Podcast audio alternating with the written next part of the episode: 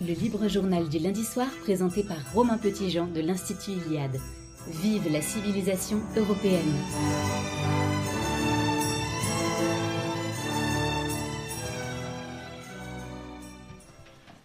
Chers auditeurs de Radio Courtoisie, je suis évidemment ravi de vous retrouver pour cette édition de Vive la civilisation européenne.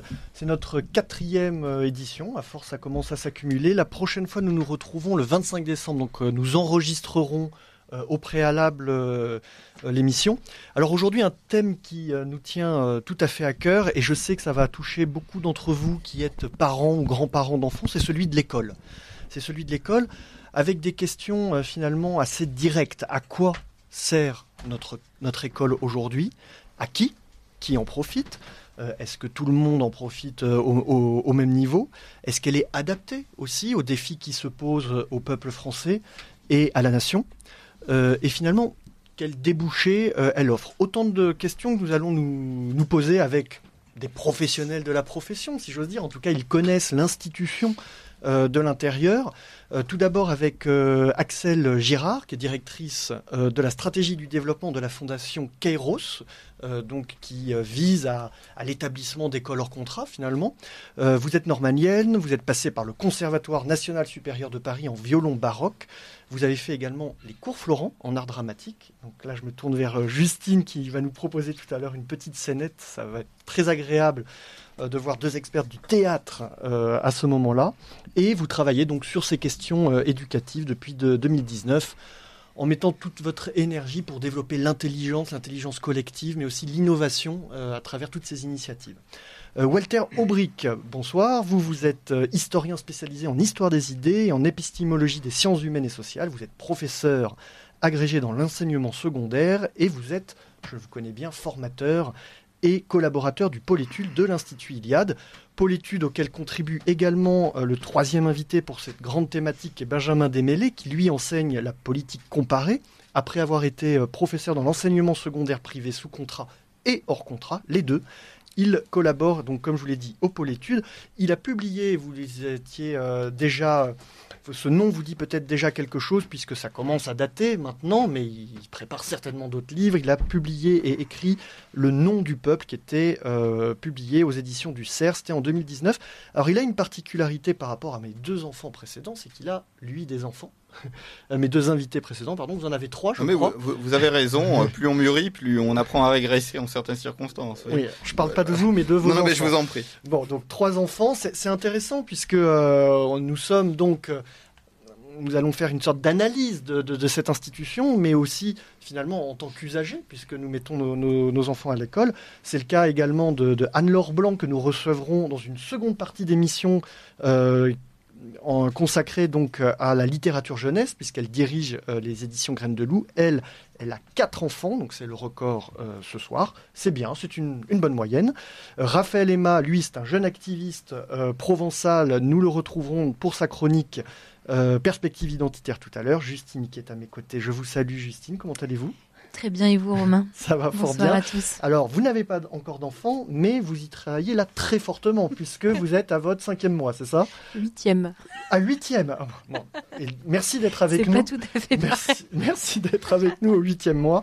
Et enfin, Pierre Le Prince qui euh, nous proposera ses chroniques euh, musicales. Je sais qu'elles ont euh, toujours beaucoup de succès, enfin en tout cas ne laissent pas indifférentes. Vous, vous avez deux enfants, c'est ça? Tout à fait. Tout Et qui sont dans le primaire, second Primaire pour l'instant. Primaire. Bon. Alors, merci à tous d'être ici.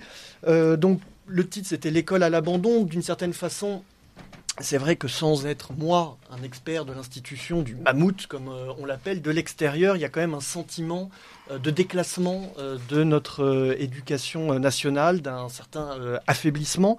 Je pense qu'on ne peut pas le nier, encore faut-il savoir de quoi il s'agit.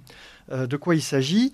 donc tout d'abord sur le niveau scolaire, qui est quand même un, baromètre qui me paraît quand même important. Je crois qu'il y a un certain nombre de barèmes de, internationaux et nationaux qui permettent de mesurer ça. Alors comment euh, se situe l'école euh, française Axel Girard? Est-ce que sur cette question-là, on, régresse et est-ce qu'on peut le mesurer réellement? Oui, bonsoir. Alors, effectivement, il y a des chiffres qui sont parus assez récemment qui montrent que plus de 50% euh, des élèves français arrivés en quatrième, ne maîtrisent pas les fondamentaux euh, du français et des mathématiques. Aujourd'hui, on a un ministre de l'Éducation qui se montre euh, très inquiet face à ces chiffres. Et je crois que une chose qui est assez marquante, c'est que pour la première fois, on a quelqu'un qui pose un constat et qui prétend s'attaquer aux mots euh, de l'école française actuelle. C'est déjà quelque chose d'assez encourageant. En tout cas, le constat est posé. Euh, en termes de, pour ne parler qu'en termes de niveau et de façon très objective. Et, concrètement, il a déjà esquissé des pistes de cause à, attaquer euh, ce ministre de l'Éducation ou ça reste flou tout ça? Très récemment, il a mentionné la question du redoublement. D'accord. Et il a expliqué qu'il fallait s'attaquer à cette question euh, de façon courageuse en disant que le redoublement n'était pas une chose taboue et qu'il fallait, euh, contrairement à ce qui a été fait ces dernières années, oser faire redoubler les élèves. On est quand même passé d'un taux euh, de redoublement, je crois, de, de 13% à 5% depuis, un décret de 2014 qui prétend faire du redoublement quelque chose d'exceptionnel. Donc je crois que le ministre euh, veut s'attaquer à ça et veut dire que euh, voilà, si on arrive à un certain niveau sans maîtriser les fondamentaux, eh bien il faut redoubler. Donc il s'attaque à la fois à l'esprit finalement euh, qui règne dans, l'école et auprès des familles et aussi bah, à une technique pédagogique finalement qui est le, redoublement. Vous, Walter Aubric, sur ce constat du niveau de l'école, est-ce que vous prendriez d'autres critères pour juger de sa qualité? Moi, les critères que j'ai pour en juger sont d'abord des, critères de la pratique, de l'observation empirique euh, dans ma profession, dans mon, mon exercice professionnel au lycée. Donc, euh, c'est relativement difficile de distinguer quelles sont les causes du problème, quelles sont les conséquences. À notre niveau, on voit que les savoirs, ce qu'on appelle les savoirs fondamentaux, sont dans l'ensemble difficilement maîtrisés. Il y a des élèves qui les maîtrisent totalement, mais parfois de façon toujours spectaculaire, y compris dans le public, donc dans des zones géographiques qui peuvent par ailleurs être des, zones à difficulté. Euh, il y a des élèves pour qui euh, écrire une phrase sans faire de faute, euh, c'est devenu quelque chose d'inimaginable, tout simplement. Et, au-delà des sociologies et des origines ethniques, je mets tout de suite les pieds dans le, dans le plat ou? Alors c'est difficile de, mesurer ça. Je n'ai pas fait pour ma part de constat allant dans le sens d'une euh, d'une catégorisation, on va dire. non, les, difficultés sont rencontrées, évidemment, en priorité dans des milieux sociaux plus défavorisés. pour ce qui concerne de la place de l'immigration, ce serait un vaste sujet qu'on pourrait entamer, qui est beaucoup plus complexe que ce qu'on pourrait croire, en fait. Hein. C'est-à-dire que les parents les parents issus de l'immigration eux-mêmes euh, ont un souci euh, en réalité beaucoup plus élevé parfois de l'enseignement de leurs enfants, de leur, du parcours scolaire de leurs enfants. Souci de réussite et d'intégration finalement Absolument. Euh, d'intégration, ça dépend ce qu'on veut entendre par là. Disons d'intégration professionnelle, certainement. Mhm. je, crois que les les parents, tout simplement venus de, l'immigration, sont plus exigeants avec leurs enfants que ne le sont beaucoup de parents euh, dans, la, classe populaire, pour utiliser des mhm. mots qui parleront à tout le monde. Euh, je, crois aussi, euh, je crois aussi qu'ils n'ont pas la même habitude historique, culturelle que nous avons en France, c'est-à-dire que nous avons pris l'habitude depuis un certain nombre de décennies de déléguer entièrement l'enseignement à l'État ou de, plus généralement à l'institution scolaire, c'est-à-dire que les familles ne se soucient plus de l'éducation de leurs enfants, en tout cas de leur instruction. Et donc, euh, c'est une habitude que n'ont peut-être pas les populations venues d'ailleurs, mm. qui n'ont pas ce, fort système étatique dans, dans l'enseignement. Benjamin Desmêlés, sur ce premier constat du niveau de l'école française, est-ce que vous voyez d'autres critères dans notre baromètre, le baromètre Radio Courtoisie, on va l'appeler? Oui, oui, Axel Girard et, Walter Brig ont déjà mobilisé des, données qui sont euh, assez, euh, assez passionnantes de la question du, du pouvoir qu'un ministre peut exercer sur son institution et donc ensuite sur le corps social qu'est euh, l'éducation nationale. jusqu'à la, la, question de hum, l'influence des parents sur la réussite de leurs enfants. Et parfois, ça passe pas nécessairement par la compétence des parents, mais par la manière dont les parents appréhendent l'éducation. Et ça, je me, permets déjà peut-être de dire ça pour ne pas l'oublier, c'est qu'il y a une grande différence entre, euh, disons-le tout de suite, euh, des parents qui sont euh, immigrés au sens de l'INSEE et, des parents qui sont installés en France et qui vont ensuite effectivement procréer, engendrer sur le territoire français, c'est que les premiers n'ont pas connu euh, l'éducation nationale. Ils n'ont pas de rapport euh, direct à l'éducation nationale. Donc par définition, ce rapport ne peut pas être déceptif, si je puis m'exprimer ainsi. Il ne peut pas être décevant. Euh, ce ne peut pas être un rapport chagrin. C'est-à-dire que ça ne peut être nécessairement qu'un rapport positif. Ça va forcément apporter quelque chose par rapport à ce, que que la famille apporte. Ça va forcément être un levier. Ça ne peut pas être à un moment donné une voie où il faudrait, si possible, ne pas aller. Pas du tout. Et là, je me permettrai de, citer des statistiques j'en conviens tout à fait artisanal, mais on peut ensuite les, les corréler à des études macro réalisées par l'éducation nationale elle-même, et même pas par des sociologues qui seraient euh, absolument euh, indépendants. C'est que euh, lorsque j'ai eu la possibilité de consulter des listes d'élèves, là encore en me basant uniquement non pas sur l'ethnicité mais sur le patronyme ou sur les prénoms, j'ai pu voir qu'en effet, dans certains territoires de la banlieue parisienne, vous allez avoir dans une classe de voie générale 85% euh, de prénoms euh, de, de, prénoms de type maghrébin, euh, africain, essentiellement d'Afrique de l'Ouest.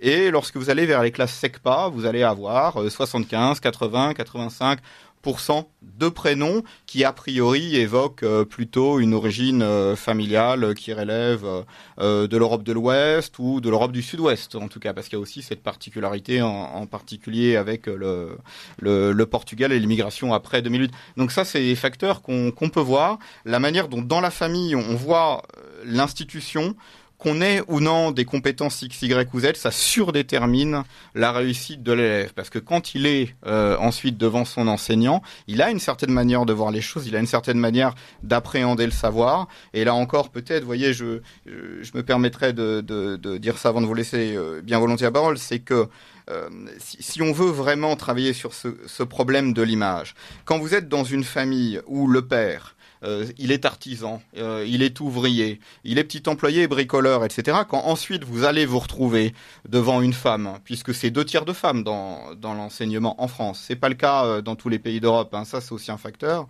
Quand vous allez retrouver devant une femme qui va vous expliquer que Balzac c'est plus important que de changer le chauffe-eau ou le, le thermostat, mais c'est peut-être pas si évident que ça en termes de représentation. Comment vous vous construisez en tant que jeune garçon tout particulièrement? Ça c'est aussi c'est aussi un sujet. Donc on est une institution aussi qui est très féminisée, avec un décalage par rapport à la culture féminine qui est énorme. Évidemment, je le dis pourquoi Parce qu'on évoquait l'immigration. Plus vous allez vers les milieux immigrés, plus vous allez en vérité vers les classes populaires. Et plus vous allez vers les classes populaires, plus vous allez vers ce problème euh, entre culture euh, ou image féminine masculine. Et plus vous allez avoir un décalage entre l'image masculine qui est survalorisée dans le foyer, qu'elle soit présente ou pas présente, et plus vous allez avoir justement une difficulté à retrouver cette image-là quand, quand vous allez être en cours pour étudier Balzac, Victor Hugo, que sais-je, ou, etc. Donc il y a un problème ethnique, euh, culturel, au sens culturel, il y a un problème euh, euh, si vous voulez, de, genre, de sexe, etc. Mais c'est un problème aussi euh, social dans, dans, le fond. Et peut-être vous, évoquez finalement les déterminismes et les facteurs extrascolaires qui rentrent qui sont primordiaux. voilà qui, qui rentrent directement au cœur de l'institution. donc vous avez parlé de l'origine ethnique vous avez parlé des classes sociales. On peut peut-être parler aussi moi je le vois dans dans, mon, dans ma ville, euh, mon fils euh, est donc en CM1, euh, c'est le, la puissance de la télé, de la télévision qui rentre vraiment dans les écoles et tout l'imaginaire qui est partagé par les élèves dans la cour de récréation et pendant et entre les cours, c'est pour évoquer la télé. Donc ça, c'est un facteur extrascolaire assez puissant. Enfin, je ne sais pas de, de, quelle façon ça rentre aussi dans vos classes, la télé? Je dirais pas la télé en particulier. Euh, en CM2, c'est compréhensible. Euh, avec des élèves de lycée, la télé joue un rôle beaucoup moins important, évidemment. En revanche, les réseaux sociaux, évidemment, tout ce qui passe par le smartphone, en fait, hein, euh, joue un rôle considérable. TikTok, etc., tout ce que vous voulez, Instagram. En tirant vers le bas? Ça, c'est quelque chose qu'on peut que très difficilement estimer, en réalité, en tant qu'enseignant. Hein. On sait simplement que ça surdétermine, évidemment, le comportement des des élèves. On sait aussi que ça forme un élément considérable dans la sociabilité des élèves dans les établissements quand ils se retrouvent en cours. Et ça forme un des éléments qui subsistent dans la sociabilité à l'intérieur de l'établissement. Parce qu'en tant qu'institution, l'école toujours impose quand même un certain nombre de règles de conduite euh, formelles ou informelles que les élèves appliquent, même s'ils ne se rendent pas compte. Ils se conforment à la manière d'être dans une école. Mais euh, on voit quand même un certain nombre, on voit évidemment le langage qui transparaît, on voit les, certains réflexes, certains types de réactions qui transparaissent jusque dans les cours. Cette institution, justement, euh, elle est impressionnante. On la respecte normalement. c'est de moins en moins le cas. elle est moins impressionnante et elle est moins respectée. à quoi est-ce dû? Elle est de moins en moins respectée parce qu'elle ne remplit plus vraiment euh, son, rôle. En tout cas, elle ne tient pas la promesse historique euh, euh, qu'elle prétendait tenir, c'est-à-dire finalement lutter contre les inégalités sociales avant tout. Et par rapport à ce qui vient d'être dit, je crois important de dire que l'un des grands mots aujourd'hui de l'école républicaine, c'est qu'elle n'ose plus dire les choses. Comme euh, on peut le constater aussi pour euh, d'autres instances, d'autres institutions par ailleurs, on n'ose plus nommer le, mal. Et donc, quant à ces histoires de, réseaux sociaux, effectivement, et de, de réseaux sociaux, de, puisque vous avez mentionné TikTok, en fait, voilà, de tous les modèles un peu extra-scolaires au sens premier du terme qui peuvent intervenir dans la formation de, l'enfant et dans la manière dont il se perçoit, dont il perçoit aussi ses rapports avec les autres. C'est quand même incroyable de se rendre compte qu'il faut qu'il y ait des drames pour que les pouvoirs publics, finalement, osent nommer les choses et identifier les problèmes. Donc ça, c'est un des problèmes de l'école aujourd'hui en tout cas de l'école républicaine, c'est qu'elle ne nomme pas les mots, elle les nomme trop tard, on l'a bien vu dans les questions de, harcèlement scolaire, et donc après c'est très très difficile. Et c'est une grosse machine. Euh, en plus. C'est difficile à arrêter, euh, ou en ne serait-ce qu'à réorienter. C'est très compliqué, d'autant qu'avec ces questions de, réseaux sociaux, il y a aussi toutes les questions des libertés individuelles, de tous les problèmes que ça pose et qui sont innombrables pour euh, prétendre réguler tout ça. Alors sur ces questions de d'égalité. Vous avez, c'est vous qui avez prononcé ce nom. Hein. Que c'était euh, un des objectifs de l'école finalement. Euh, donc, ça passe par la méritocratie finalement cette euh, égalité. On a compris en filigrane que certains Français, néo-français d'origine étrangère en bénéficiaient. ils étaient tirés vers le haut par l'envie bah, de réussir, le respect de l'institution, toute proportion gardée. Euh, et c'est les seuls à en bénéficier parce que le reste, cette méritocratie de l'école, il faut bien qu'elle soit, on va dire, enchâssée euh, dans un objectif national avec des besoins euh, pour le peuple, des besoins pour la nation. Qu'est-ce qu'on a besoin comme métier, comme branche à voilà la, question que vous posez, elle est, elle est, elle est difficile parce qu'en fait, on est certainement à une époque charnière. C'est-à-dire qu'on est sans doute encore à un moment où que l'on s'en rende compte ou que l'on ne s'en rende pas compte, on est encore à peu près tous à peu près bénéficiaires du système tel qu'il fonctionne aujourd'hui. Je veux dire par là que bon, l'INSEE, ça vaut ce que ça vaut, n'est-ce pas? Il y a deux ans, publié une étude expliquant que 57% des Français étaient euh, bénéficiaires du système de ponction fiscale et de redistribution en comptant les, revenus de transfert, euh, mais les revenus de transfert au sens large. Donc ça implique la scolarisation des enfants. Et c'est plutôt dans les classes euh, populaires, même de français historique, qu'on va avoir deux, trois enfants, éventuellement davantage. Donc tout ça est, aussi pris en compte. Mais on, est à un moment de bascule où tout est devenu à peu près indiscernable. On l'avait vu au moment des Gilets jaunes. D'un autre côté, c'est pas aller beaucoup plus loin, les Gilets jaunes, euh, qu'une révolte. Bah, pourquoi? Précisément parce que le système continuait quand même, qu'on le veuille ou qu'on le veuille pas, à fonctionner c'est la même chose pour l'éducation et a fortiori à l'éducation. Euh, maintenant, si, vous voulez, je, pense qu'il faut raisonner en termes de, catégories sociales qui sont encore aujourd'hui capables de profiter pleinement pour un mouvement ascendant de l'école et euh, de catégories sociales qui euh, ne peuvent plus aujourd'hui utiliser ce levier comme un levier de progression sociale. Et là, ça va se retrouver au niveau électoral. Et je vais me donner de la réalité objective, c'est-à-dire qu'au lieu de peut-être de parler sur ce qui pourrait arriver dans 5 ans, 10 ans, etc., aux enfants des uns et des autres, regardons le rapport à l'école des différents électorats, parce que là, on a des données. Euh, quand on a eu la crise du Covid, l'IFOP a réalisé au 21 janvier, me semble-t-il, date drôlatique, euh, une euh, étude sur le rapport des Français aux mesures restrictives. Bon, fallait-il, oui ou non, reconfiner au 21 janvier? Donc on sortait du deuxième confinement après les fêtes de Noël. Hein. Bon, 60% des Français auraient été favorables à ça. Mais ensuite, si on regardait les mesures dans le détail, et vous allez voir où je vais en venir, fallait-il par exemple fermer les non essentiels ben, là, si vous regardiez l'électorat euh, centriste et l'électorat RN, vous aviez euh, des différences tout à fait euh, impressionnantes. L'électorat RN voulait maintenir globalement ses commerces ouverts. L'électorat centriste n'en avait que faire. ne parlons même pas des chômeurs ou des inactifs pris indépendamment, qui eux, alors là, 70% considéraient que c'était absolument indifférent. Bon, si vous prenez par exemple la fermeture des écoles, l'électorat RN était plutôt plus favorable à la fermeture des écoles que l'électorat centriste, qui pourtant, si on considère la classe d'âge, si on considère le nombre euh, moyen d'enfants par foyer, était un peu moins directement concerné par ça. Alors mes corrélations ne sont pas parfaites, j'en suis parfaitement d'accord. Mais il y a quelle, conclusion souhaitez-vous il, y a, il y a dans la société française des différentiels énormes dans le rapport à l'école. C'est-à-dire qu'un certain nombre de gens, de toute manière, sont partis du principe qu'ils ne bénéficient plus du levier scolaire. Et à, ce niveau-là, euh, ils se sont d'une certaine manière, euh, si, si vous voulez, ils n'investissent plus cette thématique n'investissent plus cette thématique. Et ça se retrouve au niveau de la réussite des enfants. C'est-à-dire, euh, là, quand, je vais vous quitter, je vais retourner effectivement dans l'Orne. Hein. Je vais retourner dans l'Orne, un des départements les plus agricoles de France. Hein. Quelle est la catégorie en France qui est la plus rétive à l'école chez les parents? Mais c'est certainement pas les gens qu'on va trouver à 15-20 km du studio de Radio Courtoisie où nous sommes. Ce sont les ouvriers agricoles qui sont quasiment euh, les plus rétifs euh, à l'école, qui ont la moins bonne image euh, de l'école. Et là encore, bon, voilà, là, on passe du macro et de l'étude à l'anecdote.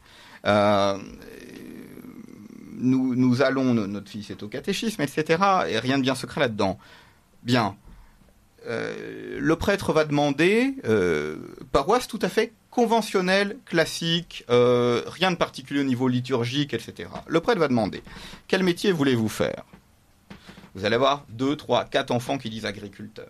Où est-ce que vous allez, où est-ce que vous allez trouver ça? Donc il y a une reproduction sociale à l'intérieur d'un micro-territoire où il n'y aura pas forcément de pratique religieuse dans 5 ans, dans 10 ans, dans 15 ans, mais vous avez des représentations où l'école finalement ne va pas être très importante parce qu'on est dans un micro-milieu, on est dans un encore dans une communauté, mais le problème c'est que cette communauté n'est plus reliée à la communauté générale, qui est devenue un système. Qui est devenu un système. Et là, très très rapidement, euh, c'est un système depuis très longtemps mais pour le pire et pour le meilleur. 1944. On a effectivement René Capitan qui va influencer la Constitution, qui va même influencer la Constitution d'Israël à partir de Carl Schmitt. Autre débat.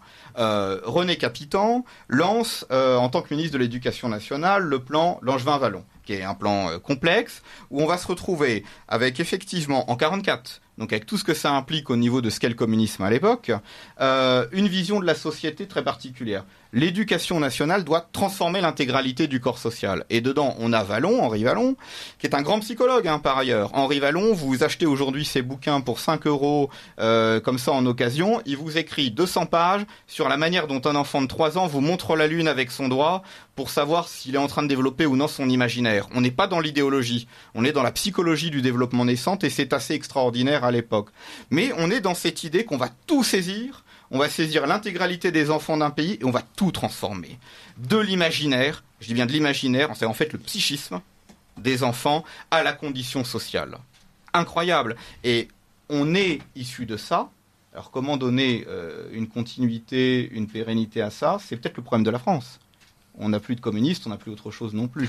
Bon, bon je vais pas en faire l'apologie. Je vous propose, chers auditeurs de Radio Courtoisie, euh, qui écoutez euh, ce débat passionnant, euh, une première pause musicale et je me tourne vers Pierre Le Prince. Bonsoir, chers auditeurs. Alors, pour faire écho au thème de cette émission et tenter de détendre un peu l'atmosphère, je vous propose d'écouter ce soir un morceau des Fatal Picard, qui, comme leur nom l'indique, si vous êtes bon en géographie, viennent de Perpignan. Non, je, me suis trompé dans mes notes. Bref, principalement connus du grand public pour le four monumental qu'ils avaient fait au concours de l'Eurovision en 2007 en arrivant bon dernier ex aequo avec les anglais. Il sortait pourtant cette même année l'album Pamplemousse Mécanique, dont est issu le morceau que je vous propose de découvrir ce soir et qui dresse sur un ton humoristique un état des lieux assez réaliste de l'enseignement public en France, et force est de constater que la situation ne s'est pas améliorée depuis. Le morceau s'intitule La sécurité de l'emploi et on l'écoute sans plus tarder. sont marrants. Cette année, c'est difficile de deviner dès la rentrée. Lequel se fera arrêter pour les scouts qui leur a piqué Lequel sera incarcéré pour avoir trop dit Et moi en bon prof, je suis préparé un peu de maths et de français, du kickboxing, du karaté. Tant pis pour la géographie, ceux qui connaissent de l'Italie, c'est juste vaguement les spaghettis et Rocco Freddy au programme de cette année. En français, faudrait arriver à lire tout un livre en entier, mais même d'Armand et Marc Lévy, y a plus de 100 mots de vocabulaire. On sera toujours à lire la préface, même après l'hiver.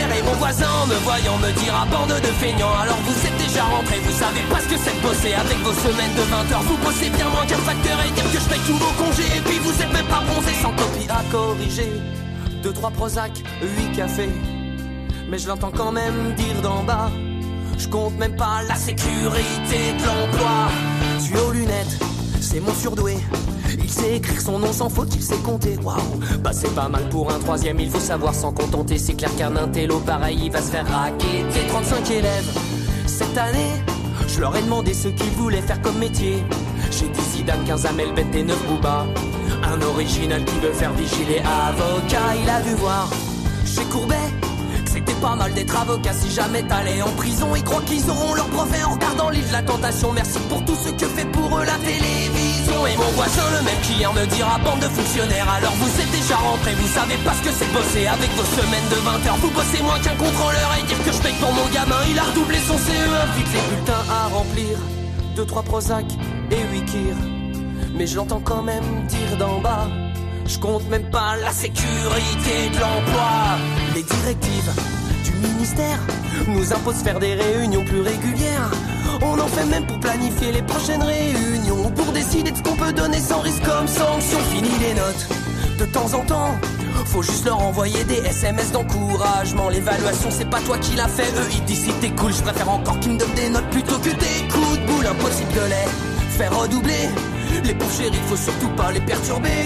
Les programmes, faut les simplifier, y a trop de leçons, ça les assomme. Ils ont même proposé de donner le bac avec la prochaine PlayStation. Et mon voisin, vous le connaissez, me dira bande de surpayés. Vous foutez rien de la journée, vous devez pas être fatigué. Avec vos semaines de 20 heures, vous bossez bien moins qu'un chômeur. Et puis pas de chef et pas de rendement, c'est pas pour ce que vous faites vraiment. Les parents à rencontrer, deux, trois Prozac, huit grands marniers. Et vu leur investissement, l'année prochaine ira pas en s'arrangeant. Faudra peut-être songer à les adopter. Venir les lever le matin, le soir les coucher.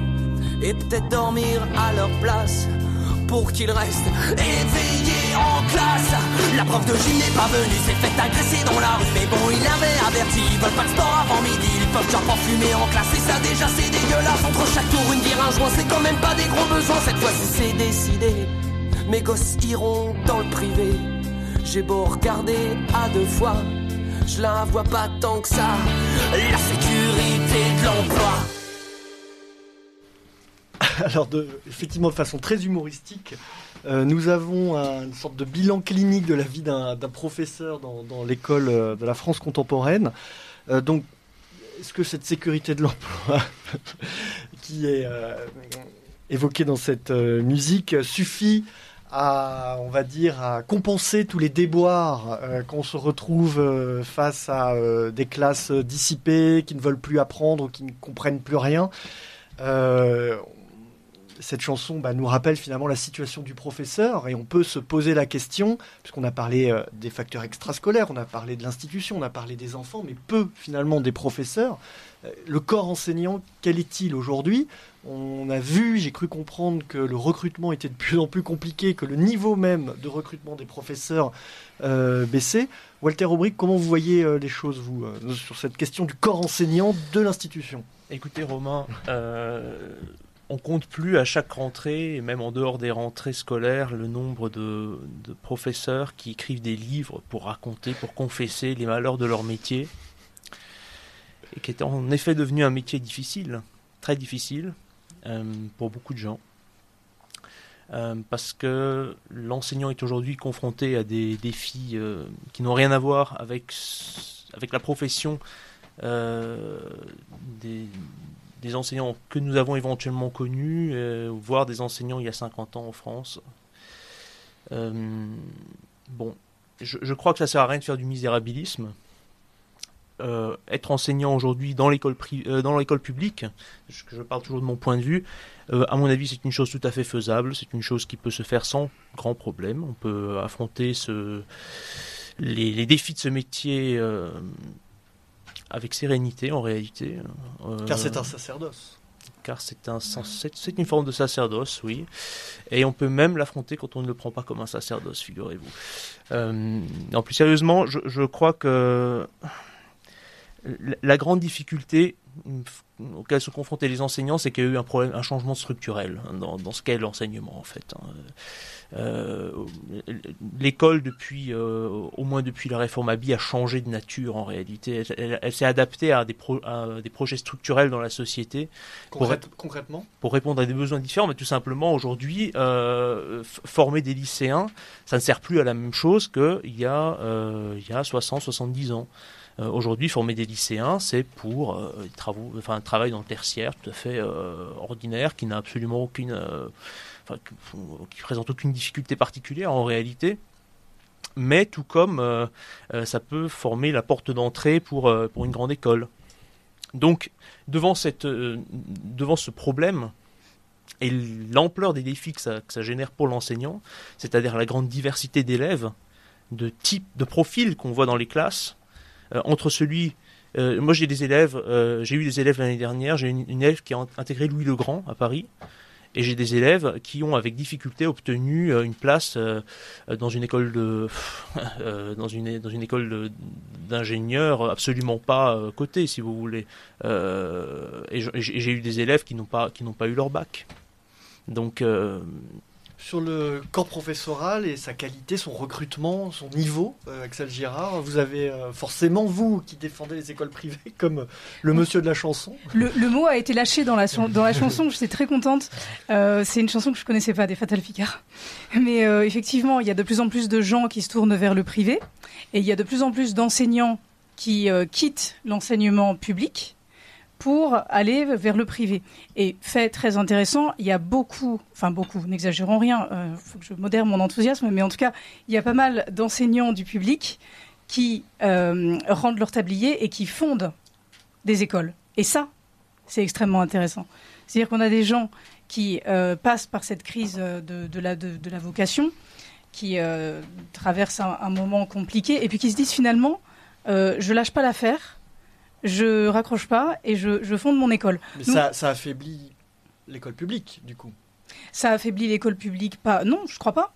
Je crois simplement qu'en fait, aujourd'hui, dans la situation dans laquelle on est, d'affaiblissement de facto de l'école publique depuis très longtemps, et c'est pas un ministre, quel que soit sa, son, agenda, qui va changer ça, en tout cas pas rapidement. Euh, je crois qu'on est dans une, dans une telle crise qu'aujourd'hui, au contraire, fonder une école, ça veut dire, moi, je veux, je veux transmettre les fondamentaux, euh, si on est parent, c'est je veux que mes enfants aient une, bonne éducation, la meilleure éducation possible. Alors évidemment, ça dépend aussi euh, des enfants que, vous avez. Si vous avez des, enfants qui ont des besoins particuliers, bah là aussi, le, hors contrat est fortement indiqué, puisque c'est des écoles qui répondent à des besoins spécifiques, que ce soit des questions voilà, de handicap ou, au contraire, euh, on peut avoir, bref, on peut avoir tout un tas de, situations tout à fait particulières auxquelles l'école publique est incapable de faire face. Mais pour revenir euh, à la question des, enseignants, je crois qu'il y, a quelque chose comme 3,6 milliards d'euros qui viennent d'être injectés dans la revalorisation euh, de, voilà, des, salaires des enseignants. En fait, on se rend bien compte que c'est pas ça le problème. C'est pas simplement une question d'argent. C'est pas simplement une question de rétribution. C'est pas simplement une question de récompense pour les efforts qui vous en savez quelque chose, euh, voilà, sont, sont, très intenses. C'est pas ça, en fait. Le problème, il est, je suis d'accord avec vous, enfin, il y, a une question structurelle. C'est à quoi sert l'école aujourd'hui? Ça rejoint tout ce qui a, ce qui a été dit par, par ces messieurs. C'est, euh, voilà, finalement, à, quoi ça sert tout ça? Et, comme on est aujourd'hui, euh, on se place sous le signe de, de l'Institut Iliade, c'est d'où vient-on? Que veut-on transmettre? Est-ce que cette école est encore capable de transmettre? Et moi, je crois qu'aujourd'hui, les écoles indépendantes sont un vecteur fondamental en ces temps de crise de l'école républicaine, vecteur fondamental de transmission, notamment de transmission des humanités, transmission de l'ambition, transmission de l'exigence. Et ça, c'est quelque chose à quoi je tiens personnellement beaucoup. Et il n'y a pas de contradiction avec l'école publique. Peut-être que demain, effectivement, il y aura en France un pouvoir qui voudra refonder pas simplement dans les mots, mais vraiment refonder, pas comme l'ont fait les socialistes et n'importe comment, vraiment refonder l'école publique avec une exigence, avec des objectifs, avec des politiques de long terme. Mais en attendant, on ne peut pas, je pense notamment quand on a des enfants, on ne peut pas ne rien faire. Bon, moi, j'ai pas d'enfants, mais j'ai des neveux, et je suis très contente qu'il y ait des écoles euh, indépendantes. Euh, voilà. Walter Aubric, une réponse. Oui, j'aimerais bien attraper la balle au vol, c'est-à-dire que, effectivement, le principal problème que rencontrent les enseignants, c'est une crise de sens.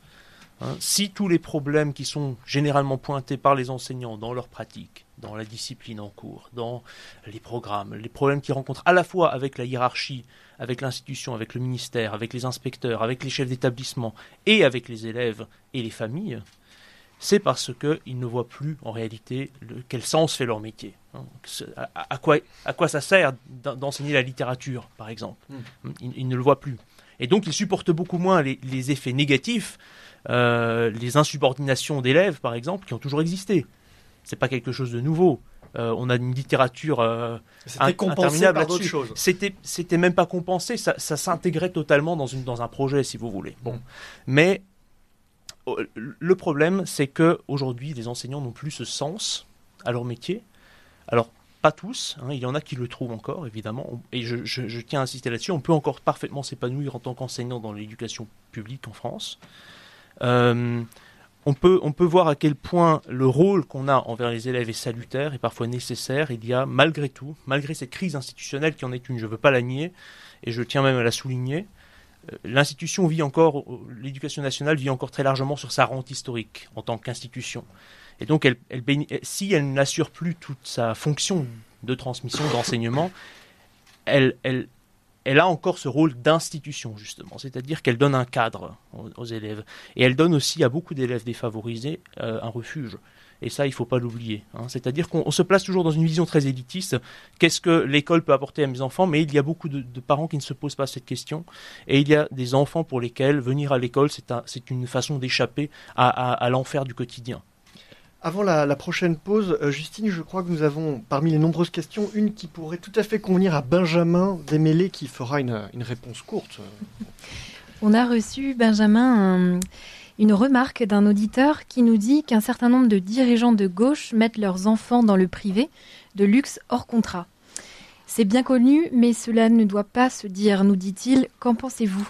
Je pense que ça, c'est un problème euh, que peut-être euh, Walter euh, pourra, pourra aborder, ou Axel ensuite, c'est qu'il y a une différence aujourd'hui, et ça n'a pas toujours été véritablement le cas, entre les stratégies familiales ou individuelles et la stratégie nationale. Parce que vous voyez, j'ai à dessein cité Langevin et Vallon, qui étaient effectivement communistes à la grande époque du stalinisme en plus, hein, après-guerre.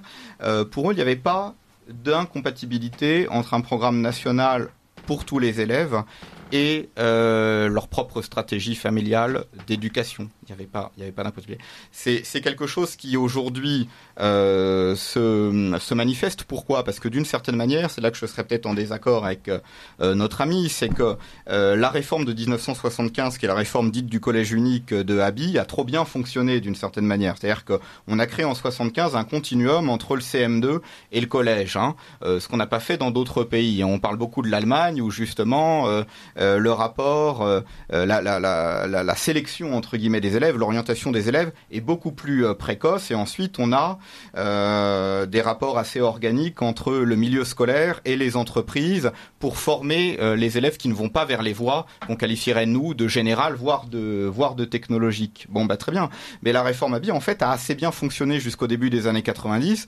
Simplement il y avait un problème, enfin entre guillemets, c'est qu'en fait la majorité des nouveaux diplômés partaient où? Ils partaient dans la fonction publique. Donc c'était corrélé à quoi? C'était corrélé à une croissance euh, extraordinaire de l'État, mais ça marchait relativement bien, ou du tertiaire dans d'autres organisations. Après 90, là ça commence déjà à se tasser. Après 2000, ça se tasse encore, tant au niveau des résultats objectifs que des résultats relatifs d'insertion sociale. Voilà, on est en crise de modèle. On est en crise de modèle. Vous parlez de cette décorrélation. Il y a une décorrélation, mais ça a marché, un temps. Alors, chers amis, chers auditeurs de Radio Courtoisie, nous allons retrouver euh, depuis la Provence, euh, où il a d'ailleurs été très actif euh, le week-end dernier, puisqu'il a piloté avec d'autres camarades les manifestations en hommage à Thomas assassiné donc dans la Drôme. C'est Raphaël Emma qui nous propose ses perspectives identitaires. Vous appréciez cette émission Alors aidez Radio Courtoisie à en produire d'autres. Rendez-vous sur soutenir.radiocourtoisie.fr. Merci d'avance. Perspectives identitaires. La chronique politique de Raphaël Emma pour le libre journal Vive la civilisation européenne sur Radio Courtoisie. Réveil à 5h du matin. L'école commence à 8h. Les parents sont pressés, ils doivent aller au travail. Mais avant, il faut déposer les gosses à l'arrêt de bus le plus proche. Et surtout, on peut pas se permettre de le louper. Il n'y a qu'un seul bus qui passe pour aller au collège, à la rigueur en second, une heure plus tard, mais c'est tout. Les gamins sont déposés, ils doivent encore attendre une dizaine de minutes dans le froid. Le seul et unique bus du village se dessine au loin, vieux de 20 ans, affrété aimablement par le département. Il vient pour embarquer comme chaque matin une cohorte de mômes qui se dirige vers le collège de la ville moyenne voisine la plus proche. Les plus chanceux ne sont qu'à 30 minutes de l'établissement. Les plus malchanceux, eux, doivent parfois se cogner une heure de route. Le matin et le soir. À la sortie des cours, une nouvelle fois, les collégiens doivent rattraper le bus. Mais comme papa et maman ne sont pas encore sortis du travail, l'aller de la station jusqu'à la maison se fait à pied, au bord de la route, les mains dans un oracle, le cartable sur le dos. Dans les villages de France, chaque soir, on voit les maîtres de minots qui rentrent de l'école à pattes, comme un rituel. Arrivé 18h, parfois 19h, à peine le temps de manger et de faire les devoirs, on se rendort, on recommence le cycle. Voilà, ça c'est le quotidien d'un collégien dans la fameuse France périphérique rurale, celle des déserts médicaux, des déserts éducatifs, de l'absence de services publics, de l'absence de reconnaissance. Pendant ce temps, au lendemain des émeutes, Elisabeth Borne nous parle d'un investissement massif dans l'éducation. L'éducation de tous? Non. L'éducation des banlieues, des JUP, des ZEP, enfin bref, l'éducation de l'autre France. Excellente nouvelle, jusqu'au prochain lycée brûlé. L'égalité des chances est un mantra républicain, mais où est-elle quand les transports en commun ne sont pas assurés, quand les écoles rurales enchaînent les fermetures de classes, que l'ensemble de la ruralité alerte sur les déserts éducatifs sans réponse? L'abandon de l'éducation est un symptôme de ce que nous dénonçons, sur deux axes. Le premier, c'est celui de la culpabilité du libéralisme. Les logiques concurrentielles attaquent une éducation publique de qualité, laissant à l'abandon des pans entiers du territoire. L'enseignement professionnel et l'apprentissage subissent un mépris de classe condescendant. En parallèle, une éducation publique toujours plus idéologisée et cosmopolite éloigne l'école de son rôle naturel. Là où l'éducation devrait être un vecteur créant un sentiment d'appartenance identitaire, régionale ou nationale, elle sert de matrice idéologique à la construction d'individus déracinés. Je me souviens de mes années lycée. Chaque année, on avait le droit à la traditionnelle intervention de SOS Méditerranée. En fait, le cœur du problème est là. L'école idéologique est un outil mobilisé contre l'éducation primaire, c'est-à-dire celle qui se construit au sein du cercle familial et des structures communautaires intermédiaires. L'une des caractéristiques des totalitarismes réside dans le fait de contourner la famille, perçue comme un noyau de résistance possible, pour imposer un agenda unique, étatique. Sauver l'éducation, ça passe aussi par re-responsabiliser les familles dans leur rôle de transmetteur. Porter les enfants ne se suffit pas, il faut aussi les élever et les accompagner dans un développement personnel, culturel et politique jusqu'à l'âge adulte. Cette entreprise essentielle permet de faire perpétuer l'éco-solidarité communautaire. Selon les mots de Salazar, nous ne discutons pas la famille. Quand la famille se défait, la maison tombe en ruine. Mais la droite nationale doit sortir des limites de son logiciel éducatif. Attaquer les WOC et défendre l'école privée ou à la maison ne suffit pas. Une véritable réforme de l'éducation ne doit pas se faire au détriment du public qui reste le quotidien de la plupart de nos compatriotes. Un enseignement public de qualité passe par la lutte contre la désertification éducative, par la construction de programmes scolaires d'excellence, par la défense d'une véritable méritocratie qui donne ses chances à l'enfant d'ouvrier comme à l'enfant de cadre. L'école doit se doter des outils pour construire notre avenir national. Mais conscient du rôle que celle-ci peut jouer dans l'adoctrinement des masses, nous devons aussi défendre les contre-pouvoirs. En fait, c'est une stratégie en trois cycles. L'un ne pouvant se sacrifier au profit de l'autre. L'éducation familiale qui transmet les valeurs et l'héritage, l'éducation communautaire qui fait prendre conscience d'appartenir à un corps qui rompt avec l'individualisme, et enfin l'éducation nationale qui offre le sentiment d'appartenance et les outils à la construction du lendemain. À l'heure actuelle, nous ne pouvons pas dresser le procès de ceux qui voudraient sortir leurs enfants des canaux éducatifs classiques, véritable arme de conversion idéologique. En revanche, nous ne pouvons pas nous priver du travail politique programmatique sur la question de l'enseignement. Construire l'éducation comme un tout et pas seulement par le prisme étatique ou privé, c'est construire des lendemains qui chantent la transmission de nos valeurs, le visage prochain de notre société. C'est bâtir les représentations, les esprits critiques, les imaginaires. Faire l'impasse serait du suicide politique. Enseigner, c'est transmettre. Enseigner, c'est préserver l'héritage. Nous devons construire notre devoir de mémoire. Alors Axel Girard, je vais me tourner vers vous. C'est vrai que c'est un aspect des choses qu'on n'a pas vraiment abordé, c'est celle de cette école idéologique, où on sent une sorte de propagande. Euh, on l'a tous senti, moi je suis bien plus euh, âgé que Raphaël, et effectivement à, mon âge je l'avais déjà. Est-ce que l'école hors contrat privée échappe vraiment à cette école idéologique, cette école de propagande? Est-ce que c'est un échappatoire, euh, comme semble suggérer Raphaël Emma? Vous avez euh, des écoles hors contrat qui sont extrêmement diverses. C'est l'avantage, c'est qu'en fait, quand on choisit de mettre ses enfants dans une école indépendante, ben, on peut choisir son école. Voilà.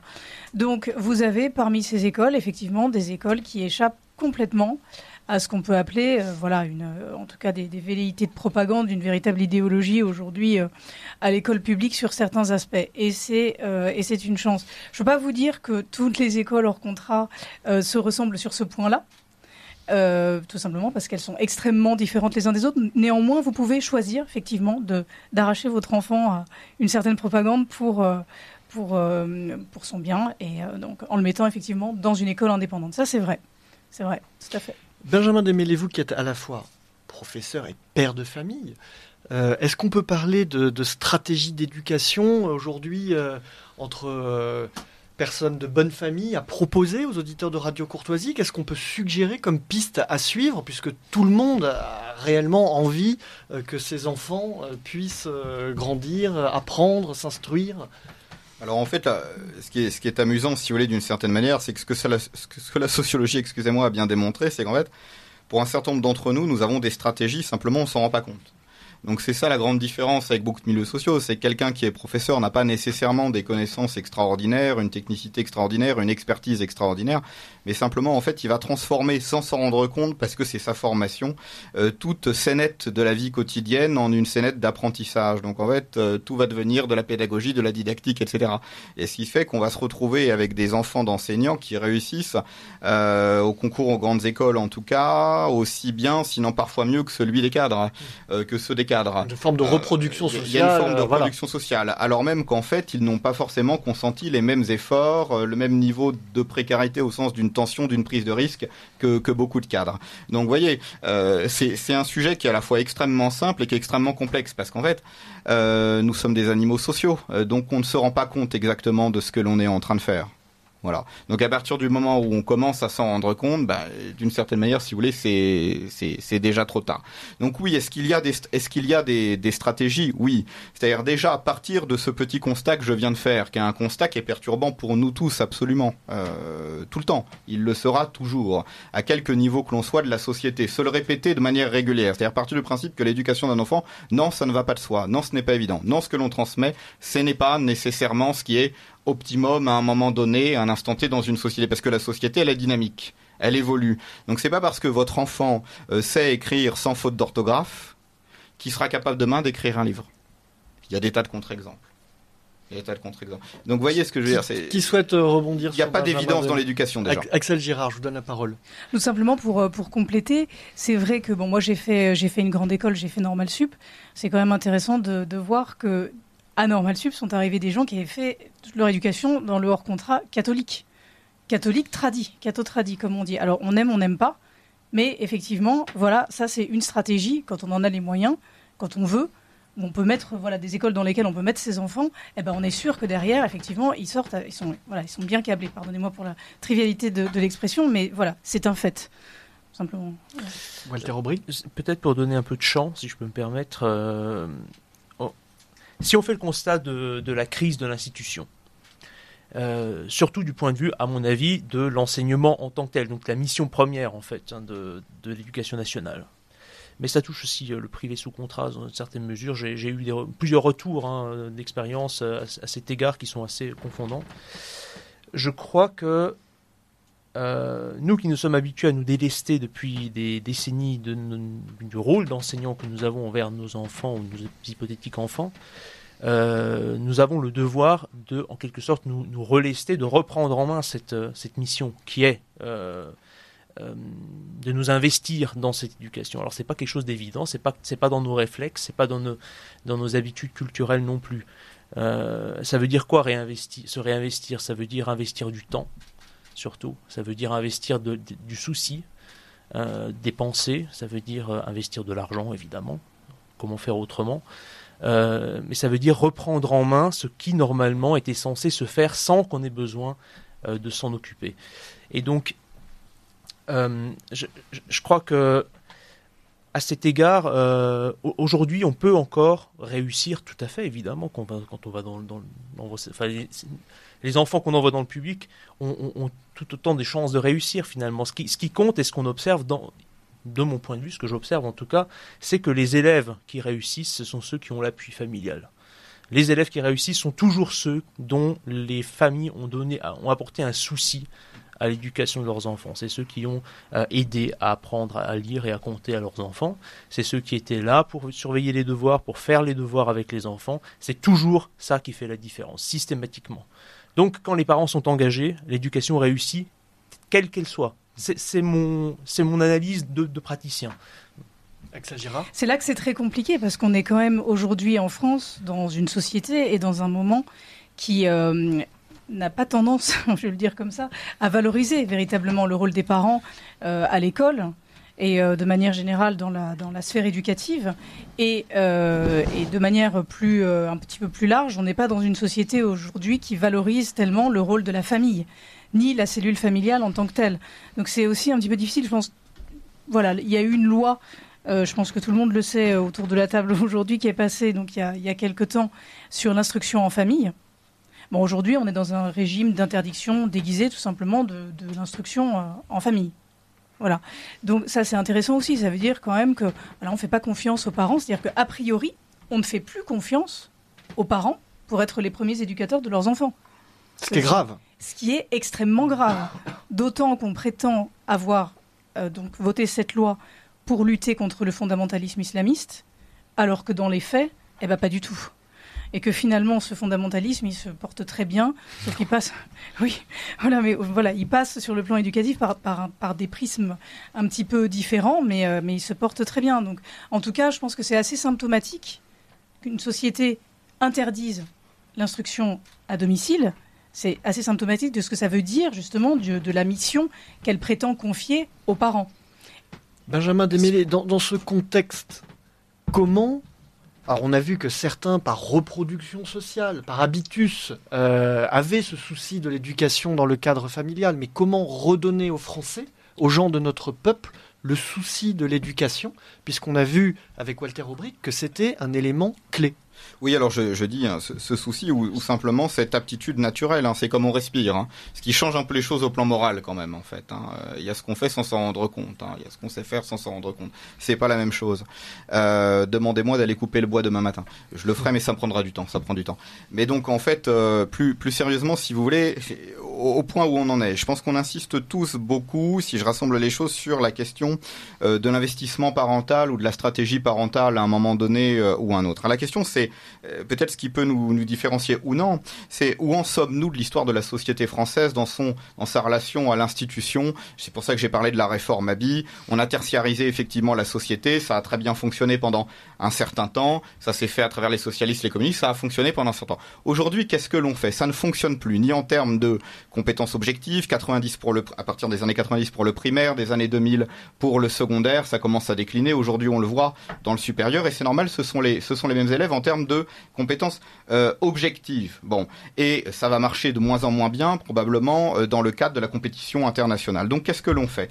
Est-ce qu'il faut euh, effectivement resserrer l'emprise de l'État? Ou est-ce qu'il faut libéraliser? Ou est-ce qu'il faut trouver une solution intermédiaire? On part de la social-démocratie française telle qu'elle est aujourd'hui et on se dit finalement comment l'État peut-il continuer à être un État français, c'est-à-dire un État omnipotent, euh, etc., à la limite de l'ubuesque et du grotesque, mais qui accepte de laisser une part aux stratégies de certaines familles, voire de toutes les familles, voire de toutes les familles. Et c'est là que, euh, moi, il y a une proposition à laquelle je suis sensible, c'est la question du chèque éducation, euh, par exemple. C'est-à-dire comment est-ce que l'on peut maintenir un État qui est un État fort, qui est un État social-démocrate, socialiste en fait, hein, concrètement, ce qu'on est en France, euh, bon, euh, vous savez qu'aujourd'hui vous êtes ouvrier, vous êtes employé, euh, vous donnez 50%, vous donnez 49,9%, vous touchez 50,01 selon l'INSEE. C'est à peu près ça, hein, les modélisations selon les années.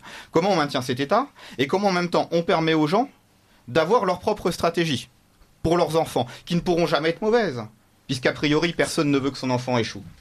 Voilà. Euh, à la condition que l'État maintienne un certain nombre de conditions selon les établissements, programme minimal. Euh, euh, bon voilà, on peut on peut envisager ça. Ça c'est la vraie question. Je pense qu'il faut essayer de, de, viser au centre. On, on, va d'ailleurs terminer ce débat par des questions. Ça sera forcément des ouvertures. Il y a évidemment ce souci de l'éducation dans le cadre familial. Il y a des perspectives qui sont ouvertes ben, par la fondation Kairos, dont on peut saluer le travail par euh, un enseignement public qui, euh, grâce à un certain nombre de professeurs euh, qui ont le feu sacré, comme le camarade Walter Aubric, peuvent peut toujours proposer une, voie d'éducation, d'élévation à, certains élèves de français. Euh, donc autant de questions qu'il faut continuer à creuser. Cette émission est toujours un peu frustrante, un peu courte, hein, je vous avais prévenu. Euh, je vous invite évidemment à vous plonger dans ces questions, à ceux qui le peuvent, à ceux qui nous écoutent, qui ont des enfants, ne délaissez pas cette question, c'est peut-être le message principal. On ne peut pas voilà, se laisser voguer et euh, finalement donner sa confiance à une institution publique ou privée. Il faut prendre les choses en main. Ce sont vraiment c'est le combat finalement que chacun euh, doit mener. Euh, vous restez dans le studio puisque euh, l'émission continue par une deuxième pause musicale. Pierre, alors que nous proposez-vous? Alors, bah, pour ce second interlude que j'ai souhaité plus poétique, je vous propose de traverser l'Atlantique en direction de la belle province pour découvrir un de ces groupes les plus emblématiques, les fameux Cowboys Fringants. Très engagé pour l'indépendance du Québec et grand représentant de la, chanson francophone, le groupe était mené par le charismatique chanteur Carl Tremblay, malheureusement décédé le 15 novembre dernier. Je vous propose donc d'écouter en sa mémoire le bien nommé morceau Les étoiles filantes. Bonne écoute et à très vite pour de nouvelles chroniques.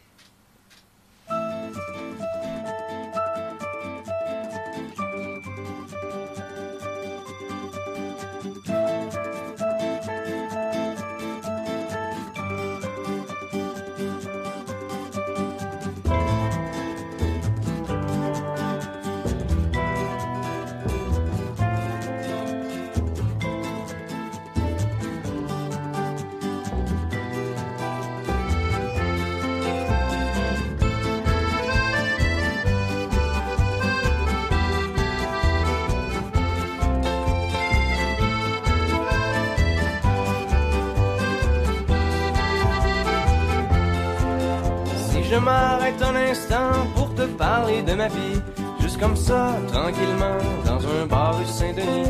Je te raconterai les souvenirs bien gravés dans ma mémoire de cette époque où vieillir était encore bien illusoire. Quand j'agaçais les petites filles pas loin des balançoires et que mon sac de billes devenait un vrai trésor. Ces hivers enneigés à construire des igloos et rentrer les pieds gelés juste à temps pour passe-partout. Mais au bout du chemin, dis-moi ce qui va rester de la petite école et de la cour de récré. Quand les avions en papier ne partent plus au vent, on se dit que le bon temps passe finalement comme une étoile filante.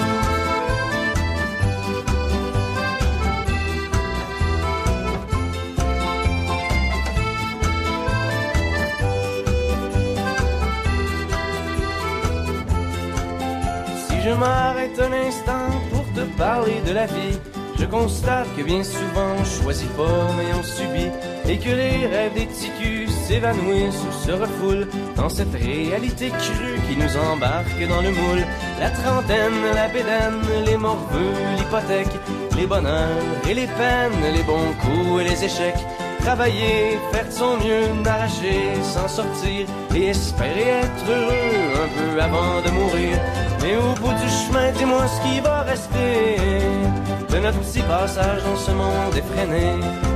Après avoir existé pour gagner du temps, on dira que l'on était finalement des étoiles filantes.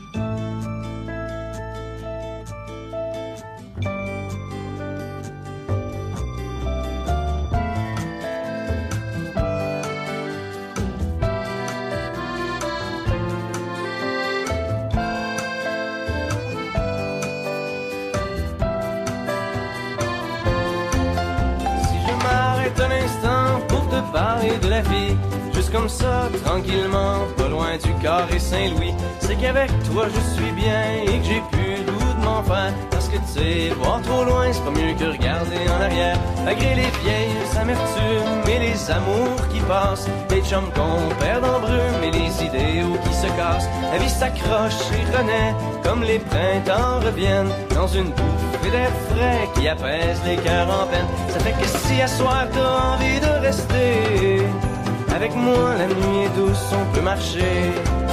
Et même si on sait bien que tout dure rien qu'un temps, j'aimerais ça que tu sois pour un moment mon étoile filante.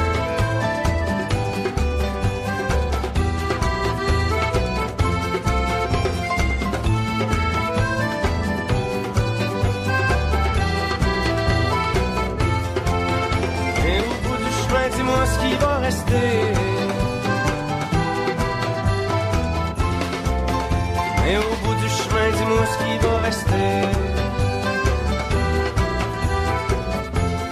Des étoiles.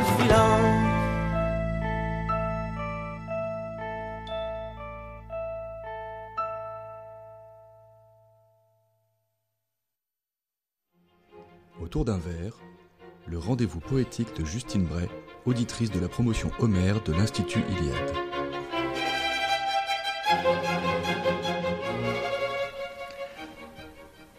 Nous voici euh, de retour dans le studio.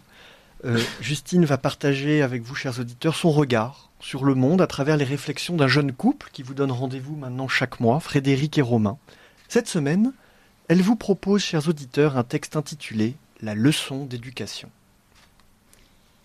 Huit mois, Romain déjà, que les vents de Norrois gonflent ma panse, me confondant avec loi. Décembre vous entraîne vers la paternité. Pourriez-vous me décrire l'homme que vous serez? Je connais le mari. À quel père m'attendre? Un sage, un maître, un docte? Un reître, un rustre, un tendre? Comment instruirez-vous nos précieux chérubins? Leur enseignerez-vous le grec puis le latin? Ma douce, sans vous vouloir vous offenser ici, vous savez que j'exècre toute palinodie. Ne pouvant présager du futur incertain, je ne peux me confier qu'en termes sibyllins, au sujet des manières à transmettre en chemin que je rêve inspiré de nobles mandarins. Ma curiosité est piquée en son cœur. Développez vos dires, libérez vos humeurs. Frédéric, j'y viens. À vous, mon âme sœur, je détaille sans triche mes vues pleines d'ardeur. Sous ces strictes allures, la figure du cadre n'en est pas moins rieuse envers sa belle escadre. Il saura épaissir ses traits pour l'imbécile, comme effacer ses lignes pour les esprits habiles. Que mes fils ne s'avisent de quitter le foyer pour voir la liberté, louer son expression, sans avoir pour bagage avec eux en pensée l'ample bibliothèque qui orne le salon. Doués de consistance, ils défendront nos causes, face au temps seront humbles, car lui seul compose la phrase de l'histoire et sa ponctuation, dont seule la noblesse de leurs grandes actions, dans ses vers et sa prose, qu'il ne soit pas crédule, pourra y figurer, tout au plus en virgule. Qu'il soit évident que l'époque les maudisse, quand sur eux fleurira de nos choix l'édifice, qu'ils soient tout aussi sûrs qu'ils recherchent en vain à ce siècle une armure pour vaincre son déclin. Parbleu, j'en suis conscient, je fais preuve d'ibris, arguant qu'ils vêtiront en hiver la justice, le printemps du courage les enveloppera, l'été, la tempérance du cocon éclora. Enfin, ils n'oublieront d'incarner à l'automne la divine prudence érigée en Madone. Que n'ai-je trop parlé? Cessons mes bavardages. À vous, ma chère épouse, exprimez vos adages. Eh bien, je crois, Romain, que vous avez tout dit. Je prie pour que ces âmes rencontrent l'harmonie, s'attachent à leur terre et sa philosophie, méprisent les mouroirs et vénèrent la vie qui loue les beaux vestiges d'une grandeur passée, en œuvrant en silence pour la mieux restaurer, qu'il ne soit pessimiste au toucher du réel, et ne perde la foi en l'époque cruelle, qu'il choisisse de croître plutôt que la bassesse, qu'il fustige les êtres qui prônent la paresse, qu'il soit tout transcendé par la beauté divine, éloignant leur ego d'excès de moraline, qu'ils adulent les hommes dont les nobles actions fécondèrent l'histoire d'exquises partitions, qu'il chemine longtemps sans jamais s'essouffler, demeurant clairvoyant même la nuit tombée. Une fois bien transmis ces vitaux éléments, nous nous retirerons dans le clair firmament. Merci Justine, une belle leçon d'éducation. J'espère qu'elle sera entendue par euh, tous les petits-enfants euh, à l'écoute de la radio ou en tout cas de, de leurs parents. Le libre journal du lundi soir présenté par Romain Petitjean de l'Institut Iliade. Vive la civilisation européenne.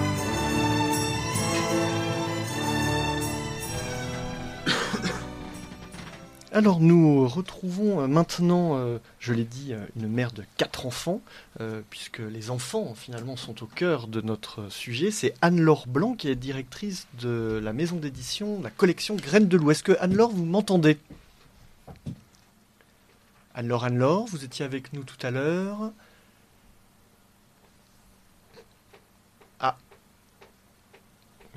Anne-Laure n'est pas là. Donc je vais euh, meubler, comme on dit. Je vais lui envoyer un petit message. Je vous vois et je vous entends, me dit-elle.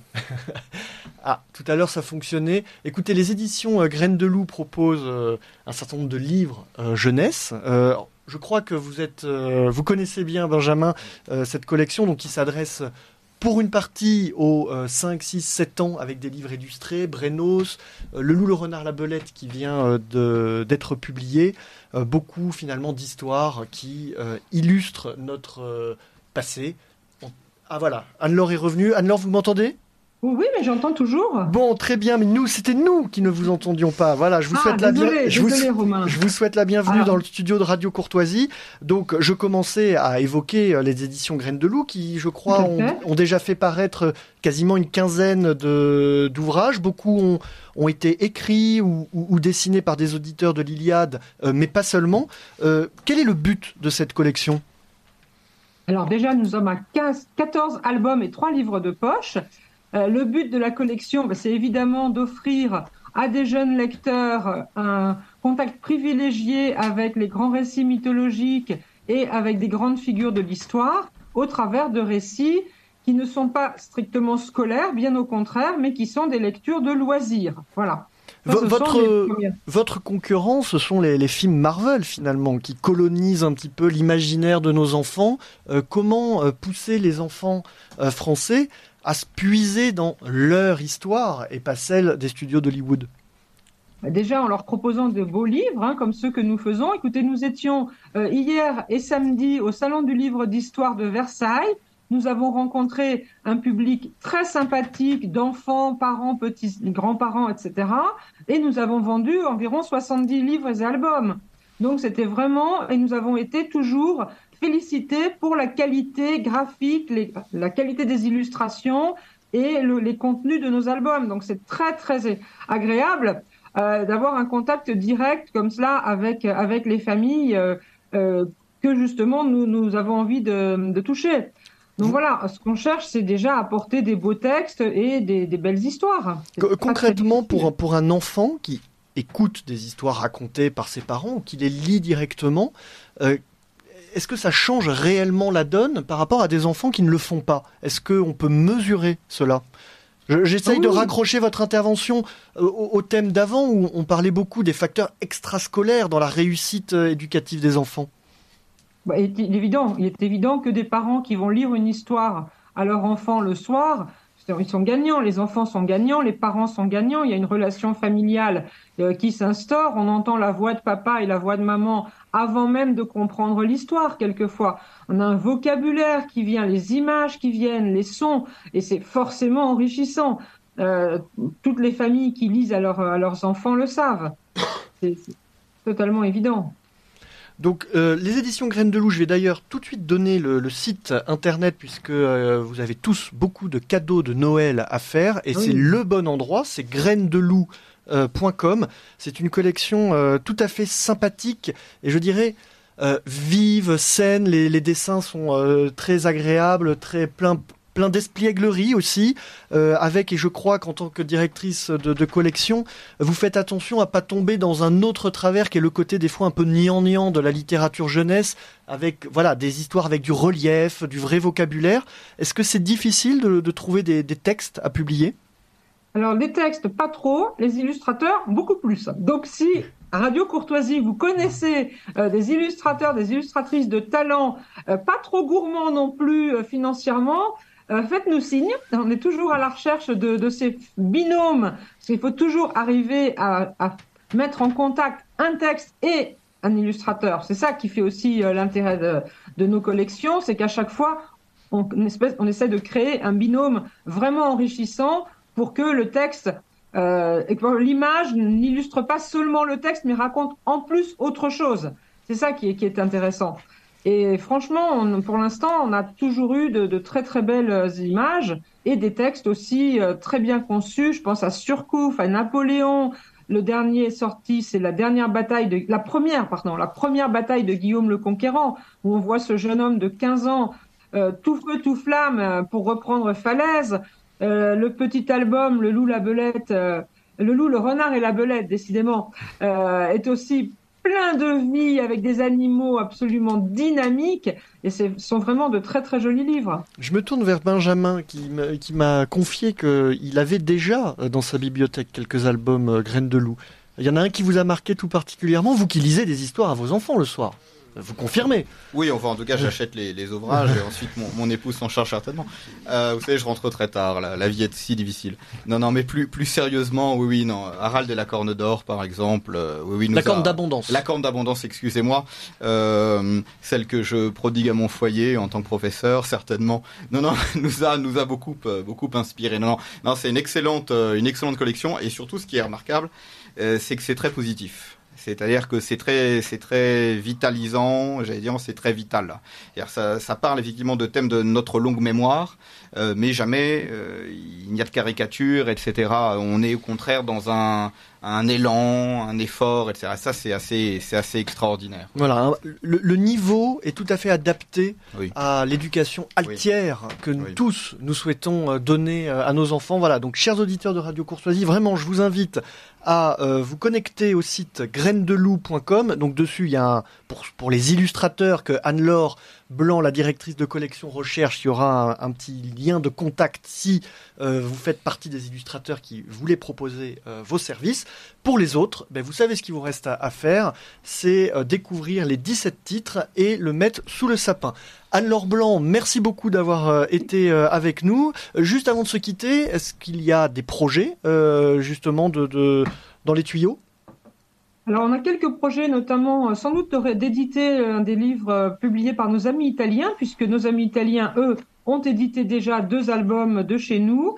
Et puis, euh, un petit peu en dehors de Graines de Loup, j'ai le blog Chouette un livre qui fonctionne toujours bien. Et nous allons rééditer l'année prochaine une bibliothèque idéale, donc avec un, certain nombre de titres de livres à lire et à faire lire aux enfants. Donc on est un peu plus large que Graines de loup spécifiquement, mais j'applique toujours ce fameux carré magique qui est le respect de la langue, la qualité esthétique du livre, la cohérence avec des valeurs morales et puis le regard, comme vous le disiez tout à l'heure, positif et optimiste sur les personnages et les situations. Voilà, c'est vraiment notre euh, cœur de métier, c'est celui-ci.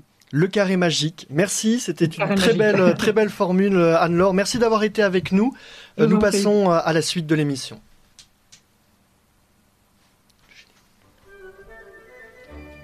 Radio Le Nid, la chronique des entreprises positives et enracinées.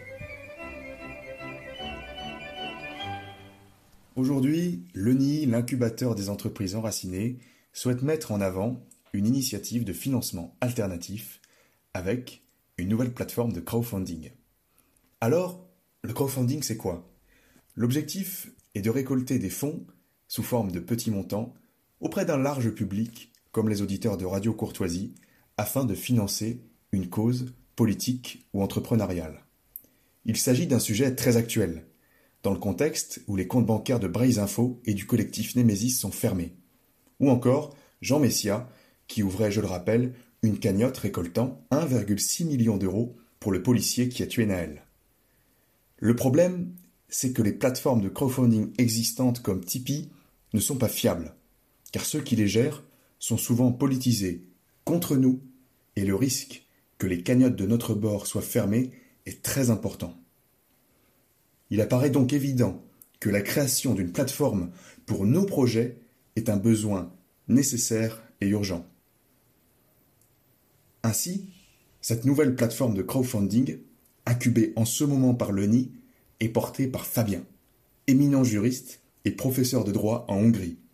Il est venu à la rencontre du NI avec son projet de créer ce nouveau site de crowdfunding.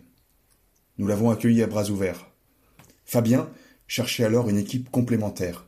Le NI l'a mis en contact avec des membres de son réseau et il forme aujourd'hui un tandem pour mener à bien ce projet ambitieux. Des grands sujets en matière réglementaire se posent alors à Fabien, afin notamment d'obtenir l'agrément de l'AMF, l'autorité des marchés financiers, délivré au bout de plusieurs mois de longues et fastidieuses procédures. La plateforme, dans ce contexte, pourrait donc ouvrir courant 2024. Sur cette future plateforme de crowdfunding, des militants de la cause française et européenne, ou simplement des entreprises, des artistes et des artisans de notre bord pourront publier leur cagnotte en toute confiance, sans risque de la faire fermer. D'autres initiatives permettent aux projets enracinés d'avoir leur réseau de financement alternatif, et il faut les souligner, les soutenir, à l'instar de la banque Agatha, lancée par le Fonds du bien commun. Écrivez-nous à contact incubateurleni.fr si ces questions vous intéressent. C'était Radio Leni, la chronique des entreprises positives et enracinées. Voilà, chers auditeurs, vous avez découvert donc cette nouvelle chronique. Une de plus, elle sera mensuelle. Cet incubateur euh, souhaite accompagner, grâce à des experts, grâce à des mentors, euh, tous les projets euh, qui peuvent aller dans le sens du de finalement d'un certain nombre de batailles que nous devons mener. Euh, c'est quelque chose que nous avons pu dire à plusieurs reprises à ce micro. Euh, il faut des fois un peu sortir de l'illusion du tout électoral. Euh, il y a chaque matin des batailles à mener, à gagner, ne serait-ce que celle de l'éducation. On a bien vu qu'il ne fallait pas finalement donner à d'autres le soin de le faire, il fallait le mener dans sa communauté, dans sa famille. Et pour un ensemble de champs, culturel, médiatique, associatif, nous pouvons mener des batailles et nous avons besoin d'être accompagnés. C'est le rôle de cet incubateur.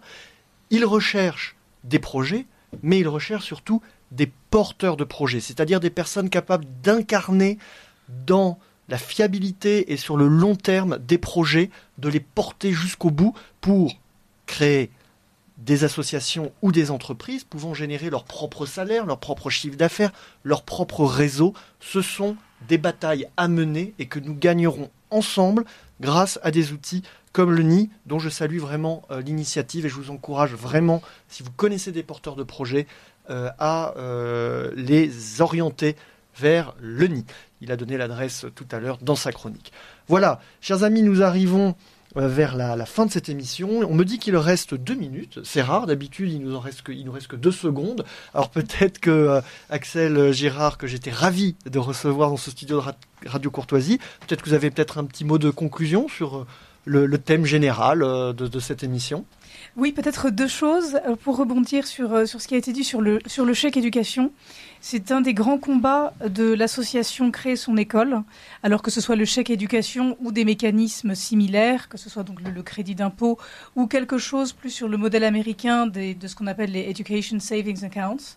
Un petit peu différent, enfin la logique est quand même fondamentalement la même. Rappelez-nous le principe du chèque éducation. Donc en fait, ça permet véritablement le choix de l'école euh, c'est donc des fonds qui, permettent à ceux qui ne les ont pas, qui n'en disposent pas, de choisir véritablement l'école de leur enfant. Je rappelle simplement que nous avons fait un sondage l'année dernière avec euh, donc un institut de sondage et la fondation Kairos euh, pour justement mesurer, évaluer l'envie des, Français de pouvoir choisir leur école. Aujourd'hui, c'est clair, quel que soit le milieu, les gens veulent absolument choisir l'école de leurs enfants et ils veulent en avoir les moyens.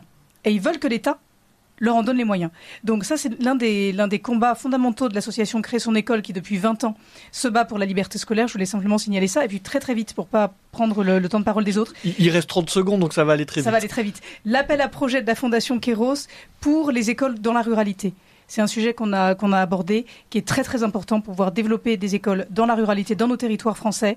Donc allez sur le site de la, de la Fondation Kéros, vous avez jusqu'au 30 novembre. Il n'y a pas beaucoup de temps, foncez, faites-le, ça fera du bien à tout le monde. C'est fini. Merci. Merci à tous les invités. Nous nous retrouvons le 25 décembre pour une émission. Ça sera la cinquième consacrée à l'articulation entre identité et souveraineté. Je vous souhaite une excellente soirée.